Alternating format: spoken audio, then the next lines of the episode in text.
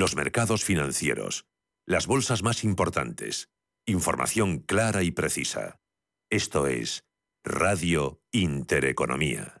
Más que jubilado y más de 40.000 seguidores. No hay quien te pare, ¿verdad? La edad para mí no tiene límites. ¿Tú también quieres hacer cosas increíbles en tu jubilación? Mafre presenta el programa Tu Futuro. La gestión de planes de pensiones que se adapta a ti ahora hasta con un 4% de bonificación por traslado. Consulta condiciones en tu oficina Mafre o en mafre.es. Urbanitae es una nueva plataforma de inversión inmobiliaria que te permite invertir a lo grande con cantidades pequeñas. Uniendo a muchos inversores, logramos juntar el capital suficiente para aprovechar las mejores oportunidades del sector. Olvídate de complicaciones. Con Urbanitae ya puedes invertir en el sector inmobiliario como lo hacen los profesionales. ¿No te gusta el fútbol? ¿No te gustan las carreras? Green es tu espacio. Daremos cabida al humor, las entrevistas, la belleza, las efemérides y a todo aquello que rompa la monotonía radiofónica del fin de semana. Escucha Green los domingos de 2 a 3 de la tarde en Radio Intereconomía. Si tu pasión es la caza, sueñas con el sonido del río mientras lanzas tu caña o simplemente disfrutas del campo y la naturaleza, este es tu programa. Caza, pesca y naturaleza. Todos los sábados y domingos de 7 a 8 de la mañana en Radio Intereconomía. Coordina Marcos Ruiz. La vida está cambiando y la economía también. ¿Has escuchado términos como Bitcoin, Ethereum, NFTs, Web3 y aún no sabes bien qué significan? En My Economy te lo explicamos, de lunes a viernes de 3 a 4 de la tarde con Sergio Fernández en Radio Intereconomía.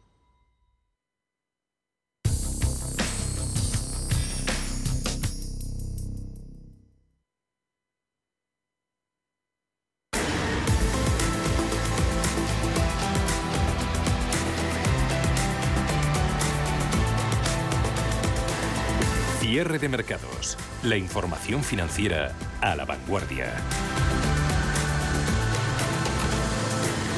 Pasan por alto los mercados ese anuncio del Kremlin. Eh, Putin ha ordenado ese alto el fuego de 36 horas a partir de las 12 horas de Moscú de mañana viernes a lo largo de toda la línea del frente en Ucrania, decisión de Putin que responde al llamamiento de la Iglesia Ortodoxa rusa para establecer una tregua en el día de Navidad, que los ortodoxos celebran el 7 de enero. En los mercados, eh, sorpresa hoy, ninguna. Las minutas de la Reserva Federal que conocíamos anoche fueron taxativas. De ninguna manera la Fed eh, tendría en mente apearse de la senda de subidas de tipos de interés, mucho menos comenzar a bajarlos. Muy por el contrario, no dejaban eh, lugar esas eh, minutas a dudas en cuanto a su determinación de acabar con la inflación, haciendo lo que sea necesario y a mantener los tipos altos por un largo periodo de tiempo. Por si ese mensaje no quedaba suficientemente claro, ahí están los halcones eh, de la Fed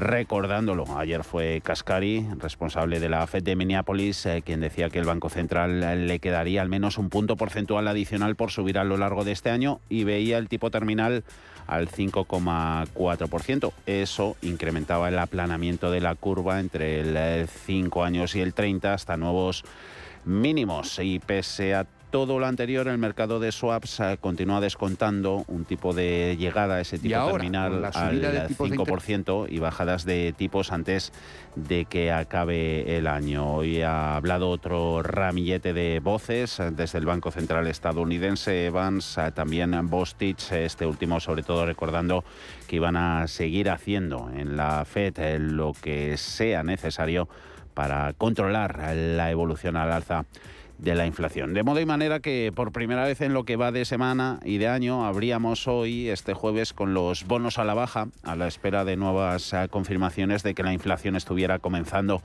a aflojar, eh, como probaba luego el IPC de Italia, por ejemplo, que descendía en diciembre al 12,3%, en línea con, los, eh, con las encuestas. Eh, también los precios industriales en origen europeos, que han caído por encima de lo esperado, alimentando las esperanzas de que la inflación por fin haya tocado techo. Solo faltaba conocer los datos americanos de empleo Referencias que han vuelto a arrasar con ese ADP, creación de empleo en el sector privado, que reflejaba 235.000 nuevos empleos en ese sector versus los 150.000 del mes anterior y las 204.000 nuevas solicitudes semanales de subsidios por desempleo muy por debajo también de las eh, previsiones. Por añadidura, el PMI final de diciembre ha sido revisado al alza, los 44,7 puntos, así que magníficas cifras de empleo.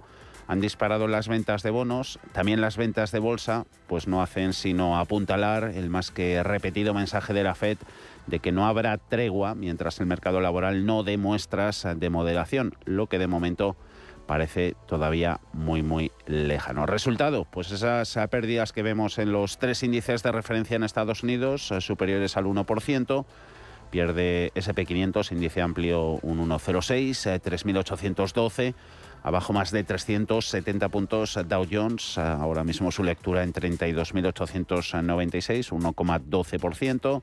Nasdaq un 1,23, el índice del mercado electrónico en los 10.700 80 puntos. En debilidad norteamericana que hoy sí se lleva por delante a bolsas europeas, cotizando en rojo mercado parisino un 0,17, abajo DAX un 0,28, perdiendo Eurostox un 0,30, respondiendo en positivo y resistiendo todo este envite, bolsa española en la que tenemos al IBEX eh, con subidas del 0,61% y además cerquita de los máximos de la jornada, 8.611, todo gracias al apoyo hoy de las compañías turísticas y, como no, de los bancos, también de Repsol, que se ha dado la vuelta al comportamiento negativo que venía registrando en las últimas sesiones. Eh, suma avances la petrolera del 2,28%, 14 euros con 78, precio del petróleo que vuelve a subir.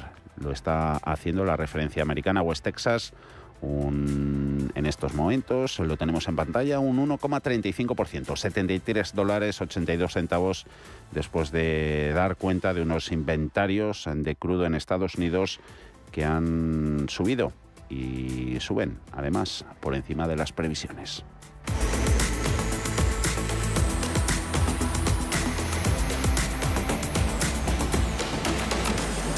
Cierre de mercados, la guía del ahorro y la inversión. Mercados en directo. Pues eso, pese a las caídas en Wall Street, también en el resto de Europa tenemos a IBEX eh, superando los 8.600 eh, puntos. Eh, mayores subidas que se vuelven a concentrar en valores turísticos, con Amadeus a la cabeza, más de un 4%. También suben la aerolínea IAG, 2,4%.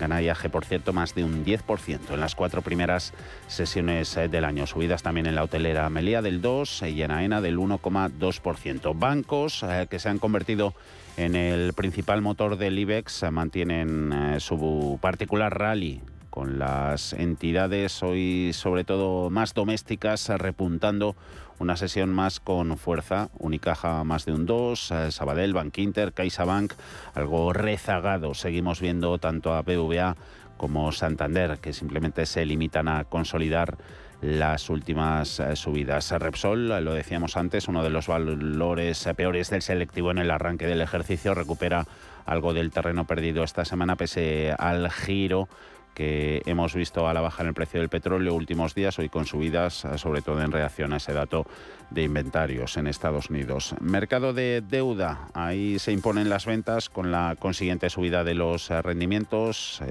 rentabilidad del Bund alemán superando el 2,3 30, mientras que la del bono español se sitúa al filo del 3,4 tras los buenos datos de empleo hoy en Estados Unidos, en Forex, mercado de divisas, fortaleza del dólar, euro cae a 1,05 unidades de billete verde en estos momentos.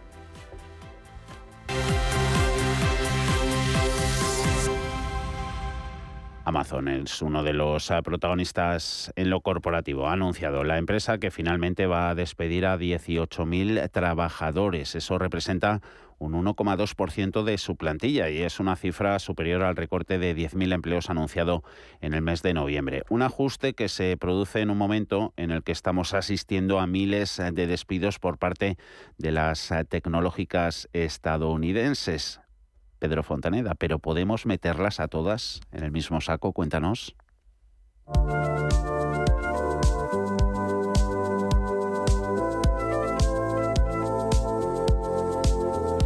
El consejero delegado del grupo Amazon, Andy Jassy, ha anunciado el despido de hasta el 1,2% de la plantilla de la compañía. Comenzará a comunicarse a los afectados a partir del 18 de este mes. Jassy no ha especificado exactamente qué países serán los más afectados, pero sí que será en Europa y que la mayoría de los despidos serán de la división de tiendas y de recursos humanos. Una de las razones por las que el consejero delegado ha explicado esta decisión eh, sí que es similar a la que esgrimen el resto de tecnológicas. Hemos contratado demasiada gente demasiado rápido. Lo mismo ha dicho Salesforce, por ejemplo, compañía estadounidense de software, que anunció ayer que despediría también a un 10% de su, de su plantilla, unos 7.000 trabajadores. Amazon es el segundo empleador más grande de Estados Unidos, por detrás de Walmart, lleva meses avisando de este problema. En la segunda mitad de 2021, Amazon llegó a contratar a 270.000 personas. Al cierre del tercer trimestre de 2022 tenían un millón y medio de trabajadores. En noviembre conocimos que despedirían, aparte de, de esa plantilla, se hablaba de hasta unos 10.000.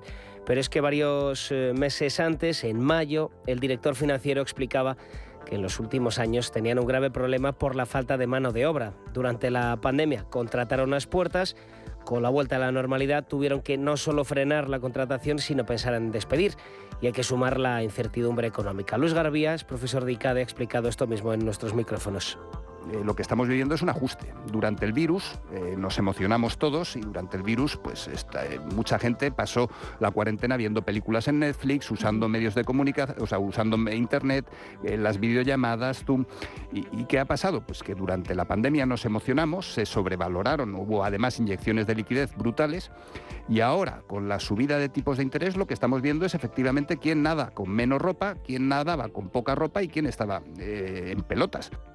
Eh, recordemos eh, que el anuncio de ayer de Salesforce, 10.000 despidos, se une al de Meta hace unos meses, 11.000 despidos, Twitter, etc. En el sector tecnológico llevan unos 150.000 despidos en el 2022. Pero proporcionalmente el despido de Amazon es muy pequeño comparado con el resto. Luz Garbía, eh, le volvemos a escuchar, lo ha explicado así en los micrófonos de Reintereconomía.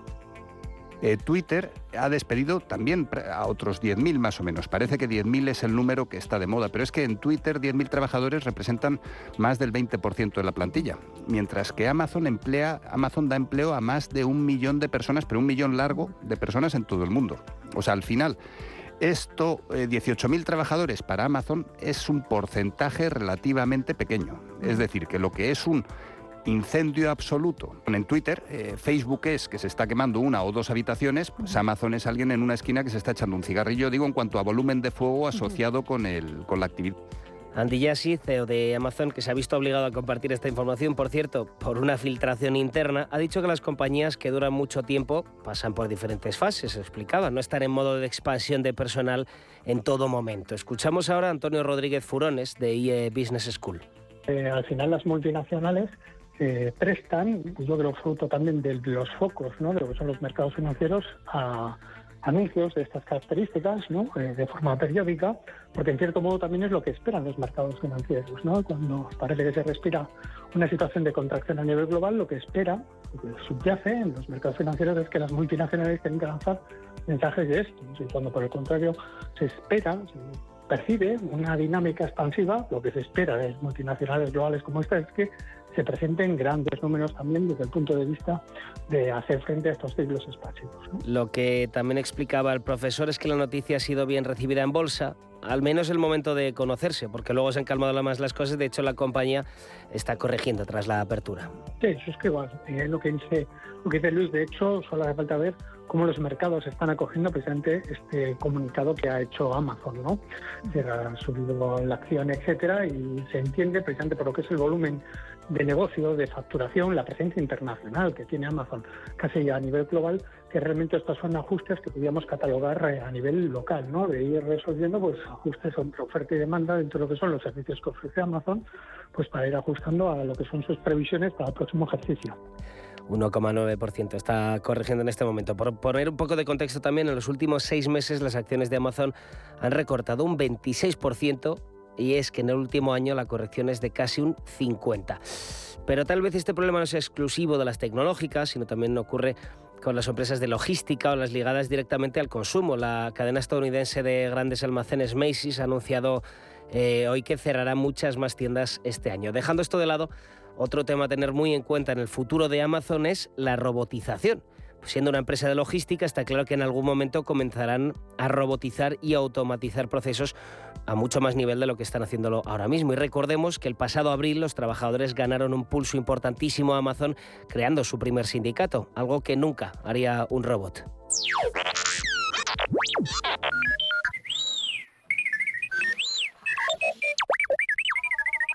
Sobre Amazon, más valores eh, tecnológicos, Bolsa Nacional, también europeas, van a poder preguntar en nuestro consultorio. Lo arrancamos en unos minutos, estará con nosotros Pepe Bainata de Bolsas y Futuros. 91 533 18 51 o 609 22 47 16 para las notas de voz y WhatsApp. El suelo se mueve bajo nuestros pies y parece que no hay otra salida. De lunes a jueves, consultorio de bolsa y fondos de inversión en cierre de mercados bancos eh, vuelven a ser eh, protagonistas en eh, los mercados europeos.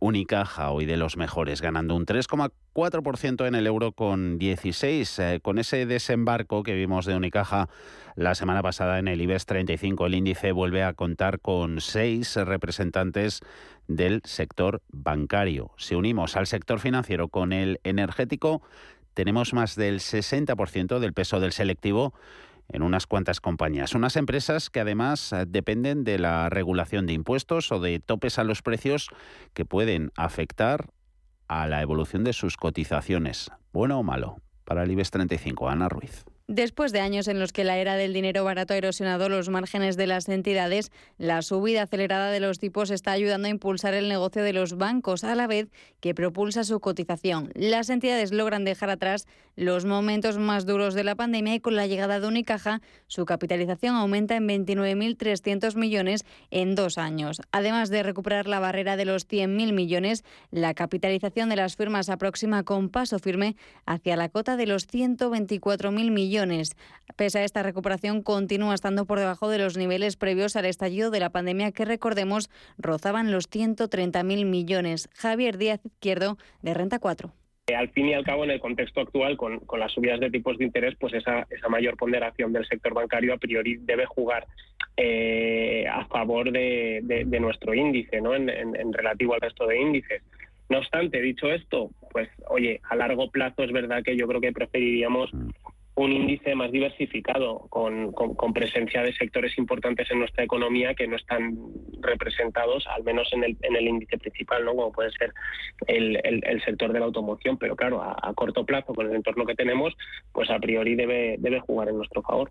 A pesar de esta remontada, el bancario sigue sin recuperar el trono del sector más valioso del IBEX 35. Este puesto continúa estando reservado a las energéticas. Mientras los bancos son las cotizadas que más partidos sacan de la subida de tipos, las utilities y firmas vinculadas a las energías limpias son las más perjudicadas. Esto unido al rally que acumularon en los momentos más duros de la pandemia se ha traducido en una caída de la capitalización en 16.600 millones. Con recorte incluido, la capitalización conjunta alcanza los 139.000 millones de euros, es decir, mantiene el trono del sector más valioso de la Bolsa Española, Ignacio Cantos, de ATL.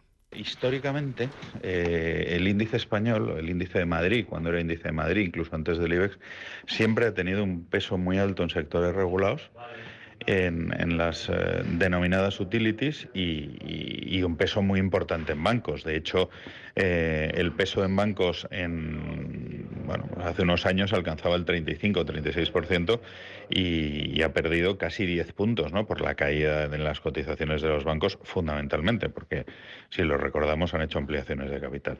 Entonces, es verdad que con el buen comportamiento que han tenido en los dos últimos años las, todo el sector de utilities más los sectores regulados eléctricas, eh, algo de infraestructuras, etcétera, pues, pues ha subido el peso claramente eh, de, esos, de esos sectores, especialmente con la incorporación de Celnex, que bueno, al final no es un sector regulado exactamente, aunque también depende de los sectores, de los sectores regulados que ganó que ganó bastante peso, ¿no? En total, el peso de la banca y la energía es un 60% del IBEX 35, muy por encima del 10% de media que tienen el resto de índices europeos, lo que puede suponer un lastre para el selectivo español Víctor Peiro de GVC Gaesco. Este año, por ejemplo, hemos visto cómo el IBEX despuntaba frente a otros índices europeos, básicamente por la bondad que han disfrutado los bancos con la subida de tipos y el cambio de ciclo económico. ¿no? Pero en otras ocasiones, pues realmente en los últimos años el IBEX ha estado muy penalizado precisamente por los, por los bancos. ¿no? En cuanto al sector energético, bueno, pues eh, este año realmente han estado ligeramente positivos. Eh, el año 2020 con la pandemia también actuaron de refugio para los inversores y el índice también destacó. Eh, pero como digo, bueno, pues esto, esto va cambiando. ¿no? En general, para el 2023 pensamos que los bancos van a tirar más y por lo tanto el IBEX va a mantener esa diferenciación positiva respecto a Europa y Estados Unidos, aunque también creemos que los índices o las empresas perdón, energéticas, eh, por el tema de la transición ecológica y transición energética, también van a seguir eh, yendo relativamente bien. Además, se trata de dos actividades muy reguladas en España que han pasado a estar en el punto de mira del Gobierno con la puesta en marcha de un impuesto temporal a estas actividades. A falta de saber el impacto que tendrá el tributo en sus cuentas de resultados durante la vigencia del mismo 2023 y 2024, no cabe duda de que su evolución condicionará al IBEX 35. Yo no creo que esto eh, influya tradicionalmente. El, índice español ha sido un índice de bancos y eléctricas y eso se ha dicho eh, toda la vida, ¿no? Eh, bueno, eso es más valor, es economía, por decirlo así, un poquito más antigua, que es un poco el hándicap que tiene tanto España probablemente más acentuado como todo, como la propia Europa, ¿no? donde el value y, los eh, o el crecimiento es más difícil de, encontrar, ¿no? Pero vamos, yo no creo que sea eh, malo que exista eh, ese peso. Estaría bien que entraran más empresas tecnológicas y demás, pero a día de hoy es difícil con la estructura en, en España de los, bueno, del capital en general. Un informe de Bank of America atribuye gran parte de esta debilidad del selectivo al rendimiento de las utilities, con una caída del precio relativo del sector del 8% desde el pasado mes de mayo. Para el próximo año, para 2023, proyectan una rentabilidad un 16% inferior para las entidades financieras durante el segundo trimestre, cuando se espera una ralentización del crecimiento de la eurozona, así como un menor rendimiento de los bonos. Precisamente es esa expectativa de un freno de la actividad lo que convertirá a las entidades financieras que cotizan en el parque madrileño en un lastre para este indicador que se verá contrarrestado, dicen, por el rendimiento superior de las energéticas y las telecos, mientras espera una caída de los índices de actividad de los PMI manufactureros y de servicios, según Bank of America. En Radio Intereconomía, cierre de mercados espacio de bolsa y mucho más. Si te da por cambiar de banco, Santander te lo pone fácil. Hacerte cliente es tan sencillo y rápido que lo puedes hacer estés donde estés, que para algo es una cuenta online. Y además, te llevas 150 euros si traes tu nómina antes del 15 de enero. Consulta condiciones en bancosantander.es. Santander, por ti, los primeros. Pa, pa, para, pa. Air Europa presenta Cosas que vuelan, las croquetas de tu madre, un sitio para abarcar y sobre todo las increíbles ofertas de Time to Fly. Vuela a Península Baleares y Canarias desde 25 euros o a Estados Unidos desde 149 euros. Precios por trayecto comprando ida y vuelta. No te duermas y reserva ya en aereuropa.com porque estos precios vuelan. Air Europa, tú decides. Bontobel Asset Management calidad suiza con el objetivo de obtener rendimientos superiores a largo plazo.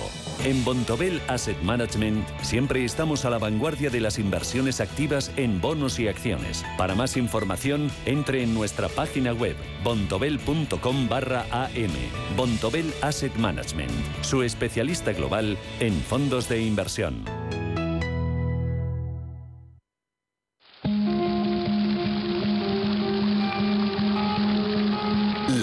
De la vida. Un viaje a través de los siglos y la historia de la humanidad. La fuente de la vida. De lunes a viernes, de 12 a 12 y media de la noche, aquí, en Radio Intereconomía.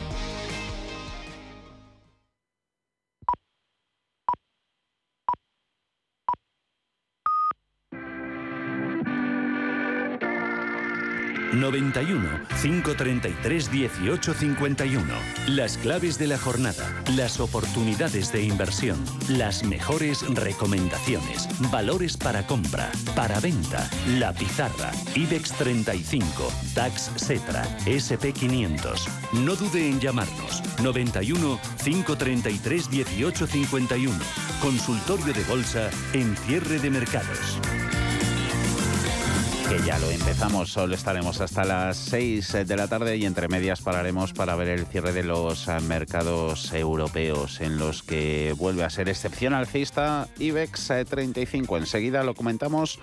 También valoramos esas caídas en bolsas americanas. Pepe Bainat, Bolsas y Futuros, muy buenas tardes. Feliz año, Pepe. ¿Cómo estás? Hola, buenas tardes, feliz año, ¿qué tal? Que vaya forma de, arrancar el ejercicio, largos en Europa, cortos en renta variable americana, estrategia que mm, está dando, no sé si inusuales frutos en este, en este comienzo de año. Fortaleza de activos de riesgo del viejo continente, Pepe, que se puede seguir manteniendo en el tiempo. Pues no sé, la verdad, no sé, no lo tengo muy claro. Mm. Eh, esto de que vayamos por libre y que nos mm. dé igual lo que hagan los americanos mm. no, no suele acabar bien. La verdad es que eh, pasa pocas veces ¿eh? y cuando pasa al final normalmente acabamos por contagiarnos. La bolsa americana tiene mala pinta, la verdad es que tiene pinta de seguir corrigiendo. Y, y, bueno, es verdad que puede haber un cierto trasvase ¿no? de posiciones que pues hayan fondos que estén saliendo de América, que estén entrando en Europa, pero al final suelen ir todas un poco al unísono. Y es raro que una cosa es que Europa baje menos que América o que suba más cuando ellos suben, pero el hecho de que ellos bajen nosotros subamos, esto es no es normal. Entonces, al final algo tiene que pasar, o bien los americanos se dan la vuelta y empiezan a hacerlo bien, o nosotros nos daremos la vuelta y empezaremos a hacerlo mal.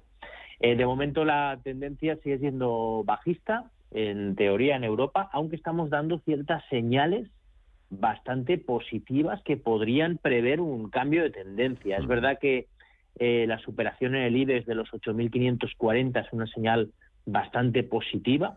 Hoy parece que vamos a cerrar por encima. Es verdad que un cierre solo, en fin, uno o dos cierres solo por encima, pues al final no, no está claro. Debería ser un cierre, pues eso, ¿no? Que mañana viernes, aunque, aunque sea festivo, sigue habiendo bolsa que mantuviéramos ese, ese nivel ¿no? de los 8.540 sería una señal ya semanal que posiblemente fuera positiva. Es verdad que dentro de la misma bolsa española tenemos muchas diferencias, ¿eh?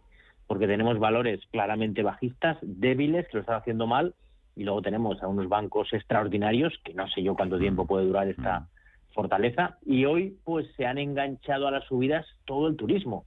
El turismo hoy ha tenido, bueno, lleva unos días ya subiendo y los que no subían los últimos días lo han hecho hoy, ¿no? Parece como que el sector se está revitalizando. sí que habíamos visto en las últimas subidas que habían sido un poco más fuertes de lo normal y que podía ser que se hubiera visto un suelo ya y parece parece que eso es lo que quiere confirmar un poco los, los gráficos. Mm, ahí enseguida vemos el cierre de los mercados europeos. Estamos en el 91 533 18 51 609 2247 unos eh, notas de voz que sobre bancos eh, ya nos empiezan a preguntar.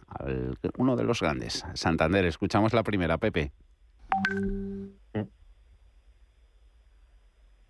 Santander con miles de acciones, en torno a un 6%, 6,5% de, de beneficios en estos precios de cierre de hoy. Eh, siendo muy optimista, muy optimista muy ambicioso, este recorrido que trae, mm, ¿dónde ve el, objetivo inmediato? ¿Qué precio puede parar? Mm, le voy a poner un precio, 304, 303 o, o lo mismo me dice que, hoy, a todo techo, o probablemente el 312, 314. ¿Dónde lo ves? Lógicamente mi pregunta lo que conlleva es eh, arañar el último duro y ya sabemos que esto es eh, ah. complicado y el último duro para otro. Ah. Pero eh, para arañarle y bajarme en, el alto posible. Gracias. Bancos, a ver qué los para, comentabas antes, Pepe. Santander en concreto. Bueno, a ver, lo que está pidiendo el oyente es muy difícil, ¿no? Mm. O sea, quiere saber el, el- el sitio exacto donde se va a parar y se va a girar Mm. una, una acción. Eso no, eso realmente no lo puede saber nadie. Mm. Eh, lo único que podemos ver es dónde tiene resistencias. Es verdad que la primera resistencia está en, en los 3,01. Ese tiene un punto de posible parada. La siguiente resistencia está ya en la zona de los 3,13. Y luego ya pues nos vamos a los altos de bueno de todo el año pasado en la zona de 3.35. Eh, si va a parar en uno en otro va a seguir subiendo, pues eh, no lo sabemos. De momento lo que sí que sabemos es que la tendencia de corto plazo es alcista, que el gráfico de medio plazo ha mejorado y yo lo que entiendo es que el oyente gana un 6% y no quiere pasar a perder, ¿no? De ganar a perder. Yo lo que le recomendaría es que le fuera subiendo el stop, que vaya poniendo stops y ahora mismo, pues bueno, como está en la zona de 3, de 2.97 casi, bueno, pues yo le pondría un stop por debajo de los mínimos de hoy, si quieren, 2.91 y, y a ver qué pasa para arriba. A partir de ahí, pues ir poniéndole un stop por debajo de los, de los mínimos del día anterior y con eso pues se asegura beneficios. Si a partir de ahí llegara a la zona de 3.12, pues yo seguramente sí que lo vendería y me arriesgaría a que siga subiendo, pero como parece que quiere arriesgar poco a perderse la subida, pues ahí ya, ya me saldría un poco y esperaría a ver qué pasa. Venga, aparcamos a bancos y vemos a ver qué pasa con renovables. En concreto, Solaria, Pepe, eh, ¿qué hacemos con ella? Dice un oyente, ¿la ven alcanzando los, los 20 euros? Eh, hoy mantiene a duras penas los 17. Bueno, pues Solaria es de las que estamos hablando que no lo hace bien, ¿no? Hay, hay, hay un buen puñado ¿eh? de acciones que no está participando de la fuerza del mercado. Una de ellas es Solaria, que la verdad es que eh, ha rebotado, ha rebotado bien, marcó eh, en octubre la zona de 14 y desde 14 pues ha llegado a la zona de 18 prácticamente, ¿no? Ahora está aquí en un rango lateral entre pues eso, entre la zona de 16 y 18, es un rango bastante amplio. Y a partir de ahí pues no sabemos muy bien qué es lo que va a hacer. Eh, técnicamente sigue siendo bajista, la superación de los 18 sería muy positiva, pero eh, el aspecto mm, de momento es de indefinición, no es de un mercado lateral sin tendencia en el corto plazo, tendencia más bien bajista de medio largo plazo eh, y en el corto plazo, pues bueno, de momento el nivel más claro está en la zona 16-28, nivel que no debe perder. Si perdiera esos 16-28, seguramente haya continuidad bajista. Así que ahora mismo no es un valor para entrar, creo yo, a menos que de señales claras. Y si se tiene en cartera, pues yo le pondría el stop en esos niveles o incluso le podríamos apurar, apurar stop por debajo de 16,80, ¿eh? si queremos asu- asumir ahí poco, poco riesgo. Eh, seguimos en IBEX eh, con Telefónica. Eh, el oyente no nos dice el nombre, nos escribe desde, desde Madrid. Eh, acciones de, de Telefónica compradas a 4 euros. No sé si podrán romper a lo largo de este año la dichosa resistencia de los 4,91. Es ahí un- un- una resistencia importante, punto a considerar. Sí, es bueno. Lo que pasa es que ahora, como ha repartido dividendo, Mm. esos 4,91 ya no son 4,91, ¿no? Ahora estamos en la zona de 4,70, 4,71, que es donde hizo una especie de triple techo ahí. Es que, claro, el tema de los dividendos, eh, mucha gente no lo, no lo tiene en consideración, pero es muy importante, porque hay gente que dice, no, es que estoy perdiendo un montón de dinero en Telefónica, pero claro, si cuentas todos los dividendos que ha cobrado desde que lo tiene, realmente igual no está perdiendo tanto, ¿no? O en Telefónica o en Santander o todos estos valores, ¿no? A mí hay gente que me dice, no, es que tengo Iberdrola estoy perdiendo. Digo, no puede ser, porque solamente con los dividendos que has cobrado, está en la zona de máximos históricos, prácticamente no estarás perdiendo. No, pues mm, a lo mejor, claro, lo tenía comprado a un precio que no has contado los dividendos, entonces, claro, dicen, no, es que yo no los cuento. Hay que contarles, ¿no? Hay que contarle la, la estrategia en conjunto. En el caso de Telefónica da unos dividendos pues muy muy jugosos, eh, mm, está cercano al 10% de dividendos y eso al final pues eh, sí que hay que sumarlo. Eh, técnicamente la verdad es que ah, está mejorando la superación de los 352 que ya ha cerrado por encima ayer también. En teoría nos abre las puertas a, a enfrentarse a la zona de 370 que es la, la zona donde tiene la media 200 y a partir de ahí pues bueno puede seguir ganando altura. La verdad es que a mí como empresa me gusta, me gusta sobre todo el, eh, la estrategia que, que tiene ahora la compañía de, de disminuir deuda. que además no, no ha cambiado. Esta última caída, la verdad es que no ha habido ninguna noticia reseñable, ha sido un poco situación de mercado solamente.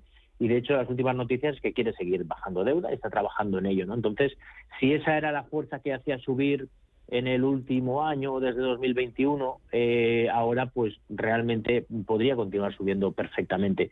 Yo es un valor que lo veo, lo veo interesante, lo veo interesante por los dividendos que reparte y porque técnicamente ahora lo está haciendo bien. Ya tiene una sucesión de máximos y mínimos crecientes con esta ruptura que, que ha hecho ahora. Los mínimos anteriores están en la zona de 3.22 y mientras mantenga esta línea ascendente, pues eh, se puede mantener ya digo, a mí es de los valores que me da la impresión de que incluso bajando la bolsa podría hacerlo bien, que es lo que hizo en el último tramo, ¿no? Que la bolsa no lo hizo bien, sin embargo ella continuaba subiendo y, haciéndolo bastante bien. Telefónica es uno de los 20 valores eh, que hoy termina a la baja dentro de un IBEX eh, que concluye esta jornada de negociación de jueves en positivo. Damos el cierre. IG patrocina el cierre del IBEX. Ah, se ha saldado esta jornada de negociación penúltima de la semana con una subida en el IBEX del 0,56% en 8.607 puntos. Eh, subidas sobre todo apoyadas en turísticas. Amadeus, más de un 5%, IAG Hoteles Melia AENA por encima del 2%, los avances entre medias, eh, Unicaja más de un 3%, ArcelorMittal por encima claramente de los 26 euros. Eh, suben todos los bancos, también Inditex, un 0,4 en los 26,27. En el lado de las pérdidas, eh, Utilities a la baja, retrocede Red Eléctrica más de un 3, en Agas un 2,61, mal día también para Socimis e Inmobiliarias, eh, esa barata, Inmobiliaria Colonial un 2,11 hasta los 6,26 euros. IG ha patrocinado el cierre del IBEX. ¿Te habían pagado alguna vez por aprender? Bueno, quizás tus padres te hacían algún regalito al finalizar el curso. Pero, ¿te habían pagado alguna vez 200 euros por aprender de trading? El broker IG lo está haciendo. Hasta el 31 de enero, IG está dando bono de 200 euros para operar en Turbo 24. ¿Cómo conseguirlo? Abrir cuenta real, hacer el curso de tres vídeos tutoriales y aprobar el test final. Más información en IG.com. El trading de Turbo Warrants, productos cotizados, está asociado a un riesgo elevado.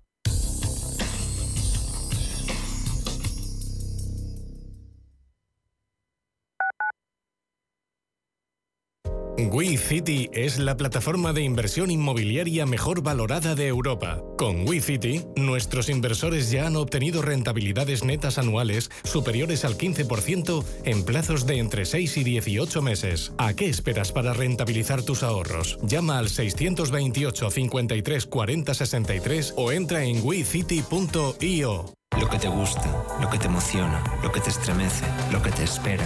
Cultura, arte, ciencia, pensamiento, literatura, arquitectura, diseño, cine, historia, música. Nace Caixa Forum Plus. Una nueva forma de conectar con toda la cultura y la ciencia al alcance de tu mano. ¿A qué esperas? Descárgatela. Caixa Forum Plus. Fundación La Caixa. Si te gusta el séptimo arte, Vivir de Cine es tu programa. Dirigido y producido desde Hollywood por José Ignacio Cuenca y presentado por María Ayer. Toda la actualidad del cine, estrenos, festivales y críticas sin olvidar los clásicos. Los jueves a las 10 de la noche y los viernes a las 12 y media de la noche, Vivir de Cine en Radio Intereconomía. El Merval es el principal índice del mercado de valores de Buenos Aires. Este índice mide el valor en pesos de una cartera de acciones que cotiza en la Bolsa de Comercio de la capital argentina. El criterio de selección de estas acciones se basa al volumen operado y al número de transacciones realizadas en los últimos seis meses. Ahora mismo está solo compuesto por 20 compañías. La devaluación del peso y la crisis cambiaria han hecho que varias firmas hayan abandonado el índice en los últimos meses.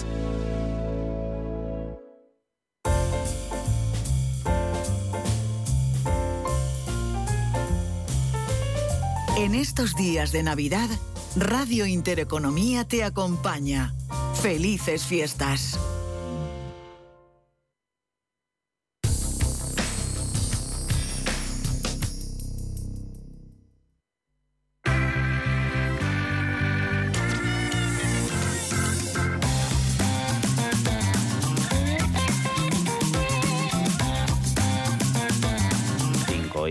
45 de la tarde, 4 y 45 en eh, Comunidad Canaria, cierre en positivo de IBEX, eh, pese a Wall Street, eh, siguen índices americanos cotizando a la baja con pérdidas para los tres de referencia superiores al 1%. Estábamos en el consultorio de bolsa de cierre de mercados con la compañía de Pepe Bainat de Bolsas y futuros. Vamos rematando, Pepe, valores nacionales. Almiral, estoy dentro con pérdidas y Repsol, ¿sería oportunidad para cortos?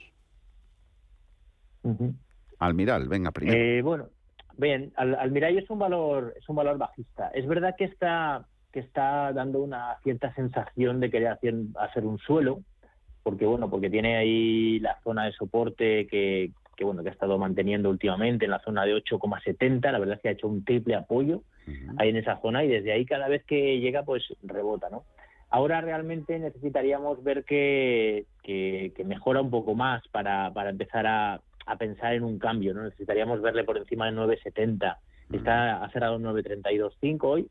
Si superara la zona de 9,70 mejoraría bastante, pero hasta entonces, sinceramente, yo creo que no que no habría que estar en este valor, ¿eh? porque podría perfectamente perfectamente, perdón, superar la, romper la zona de 870 y continuar ahí, ahí bajando. Entonces es un valor bajista que de momento lo está haciendo muy bien a la baja, es decir, cada vez que toca la, se acerca a la media de 200 cae con mucha fuerza eh, y, bueno, hay que hacerle caso ¿no? al análisis técnico y pensar que hasta que no nos dé la señal definitiva anticiparse muchas veces es, es, perder y muchas veces también un coste de oportunidad. Y en cuanto a Repsol. Repsol, la petrolera, ¿qué señales? Sí, hablaba de la posibilidad de ponerse corto. Bueno, pues eh, a ver, puede, puede ser, puede ser. La verdad es que Repsol es un valor que, que ha subido que ha subido mucho. Es un valor que es un valor cíclico que, por decirlo así, ha tenido como un impulso más allá de lo de lo que es normal en su ciclo. Eh, últimamente, además, hay una divergencia curiosa y es que el precio del petróleo ha ido hacia abajo y, sin embargo, el sol ha subido, algo que no suele ocurrir.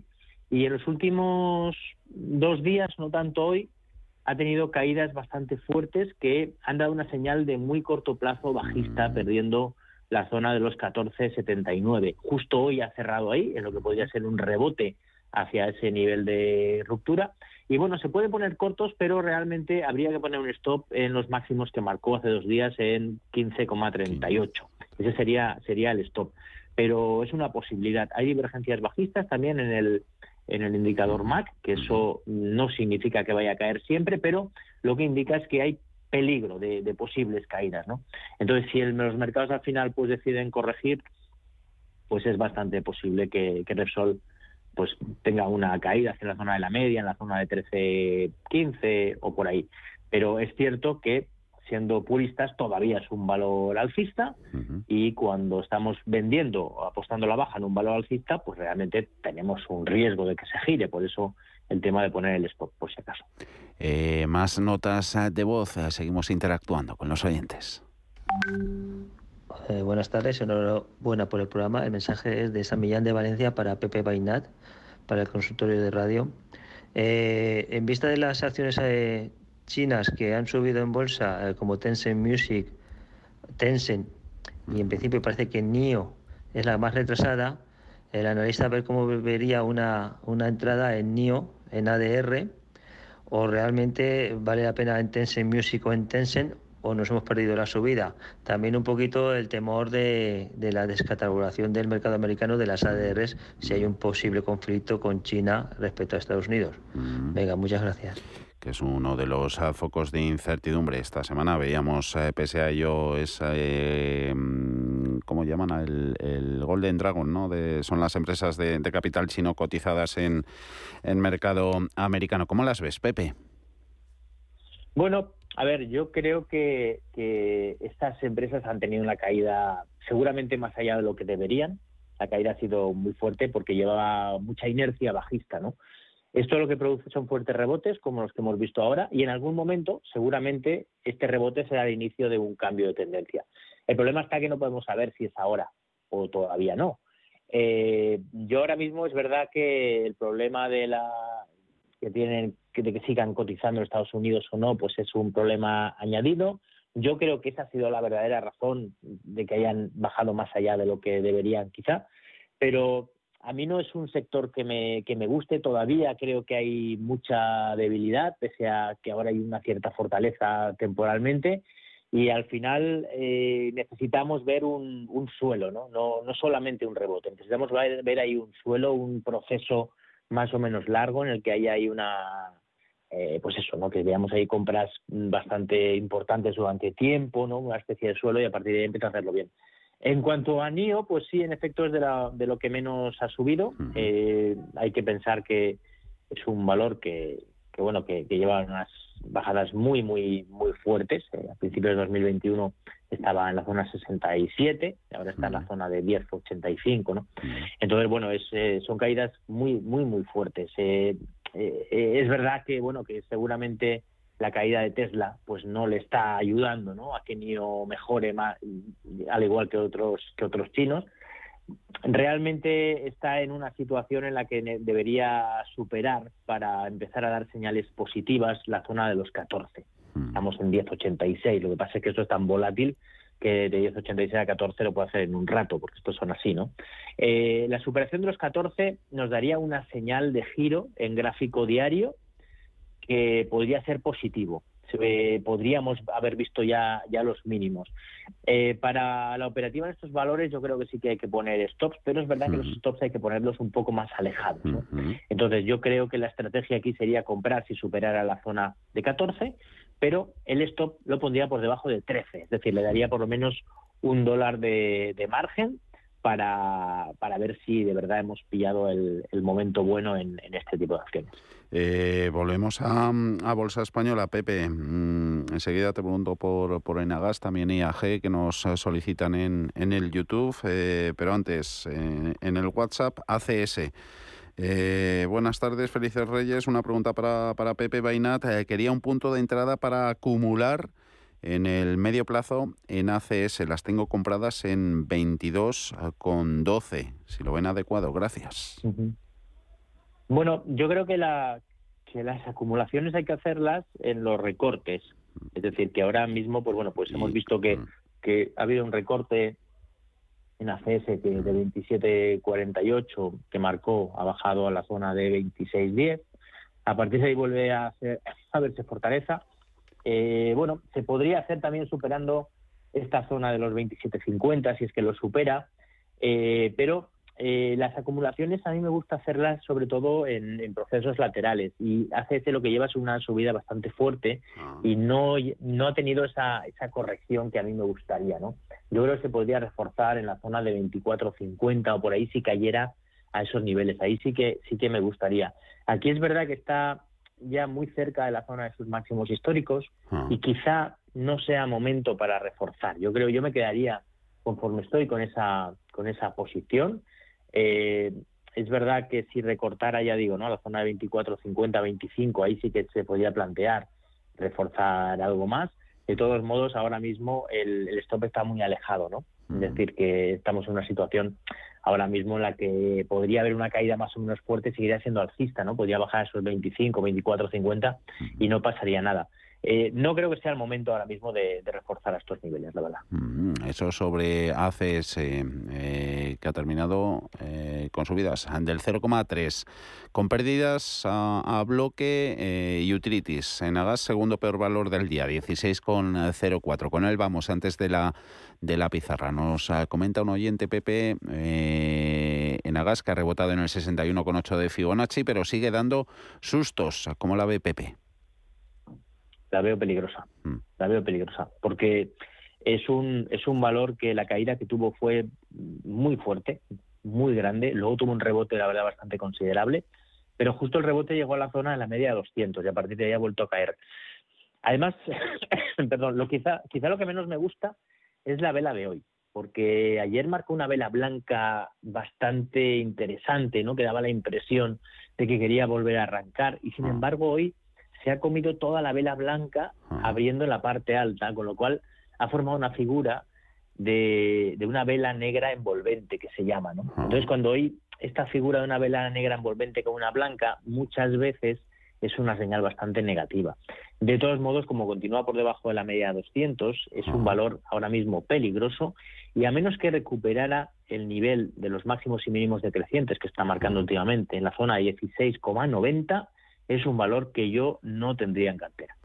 Eh, ¿Y qué tendrías? A ver si alguno nos lo cuenta seguro en nuestra pizarra. Vamos con ella. La pizarra. Ahí va, Pepe. De regalo de Reyes. Vale. Bueno, pues a ver, yo estoy siguiendo los valores que han bajado mucho y que son valores de mucha calidad, ¿no? que han bajado el año pasado y le busco señales positivas. Eh, he detectado una hoy en, Celnex. Creo que Celnex eh, puede estar en posición ideal para continuar subiendo y que toda esta zona de aquí esté suponiendo un suelo, ¿no? De toda la gran caída del 50% que, que ha tenido. Eh, hoy ha cerrado 32.30. Yo creo que se puede comprar, pero se debería poner un stop mm, más o menos cerca, en la zona de 31.10. Eh, no le dejaría bajar de ahí, por si acaso pero es uno de los valores que se podría, se podría probar, se podría probar para, para entrar. Y luego voy a hablar de un, de un valor alemán, de SAP, que la verdad es que SAP, sí, SAP es una, es una es una empresa que, bueno, aparte de que es evidentemente muy, muy buena empresa, ha sufrido mucho también, pero ahora tuvo un buen impulso que se colocó por encima de la media 200, ha corregido hasta esa zona de la media y ahora se vuelve a ver esa fortaleza, ¿no? Entonces, bueno, parece parece que podría ser, podría ser momento de, arranque. Yo le la, se podría comprar en la zona que está ahora de 100, bueno, 100 101 prácticamente, pero aquí sí que le pondría un stop en la zona de 96, que no perdiera 96 porque eso ya haría que volviera otra vez el mal aspecto. Pero la verdad es que de, medio o largo plazo ha dado una señal bastante interesante. SAP, fabricante de, software empresarial, eh, en la pizarra de, Pepe Bainat. Eh, también Celnex, eh, que un buen, buen par de, regalo de, Reyes por anticipado. Pepe, muchísimas gracias. Hablamos próxima semana. Felices Reyes y a pasar buena noche. Un abrazo fuerte. Igualmente. Gracias. Adiós, amigo. Chao. Hasta pronto.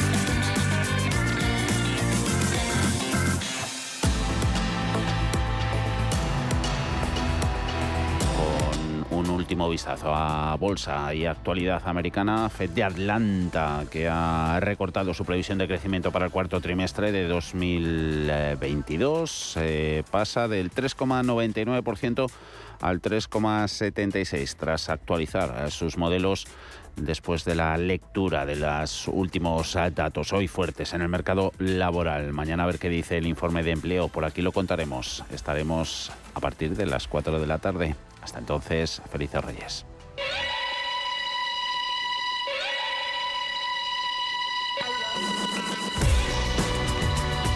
Los mejores expertos. La más completa información financiera. Los datos de la jornada. Cierre de mercados. El espacio de bolsa y mucho más.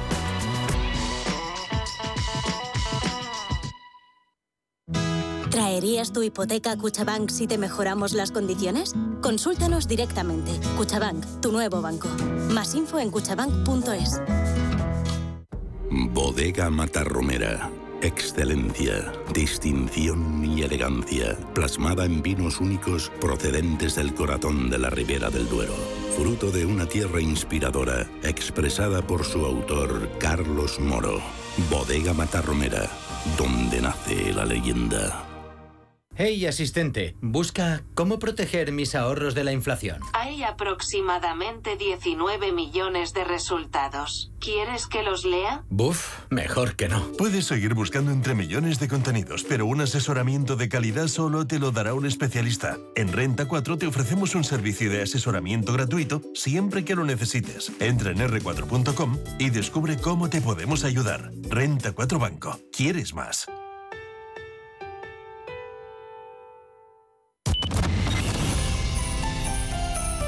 Radio Intereconomía está contigo, también celebrando la Navidad.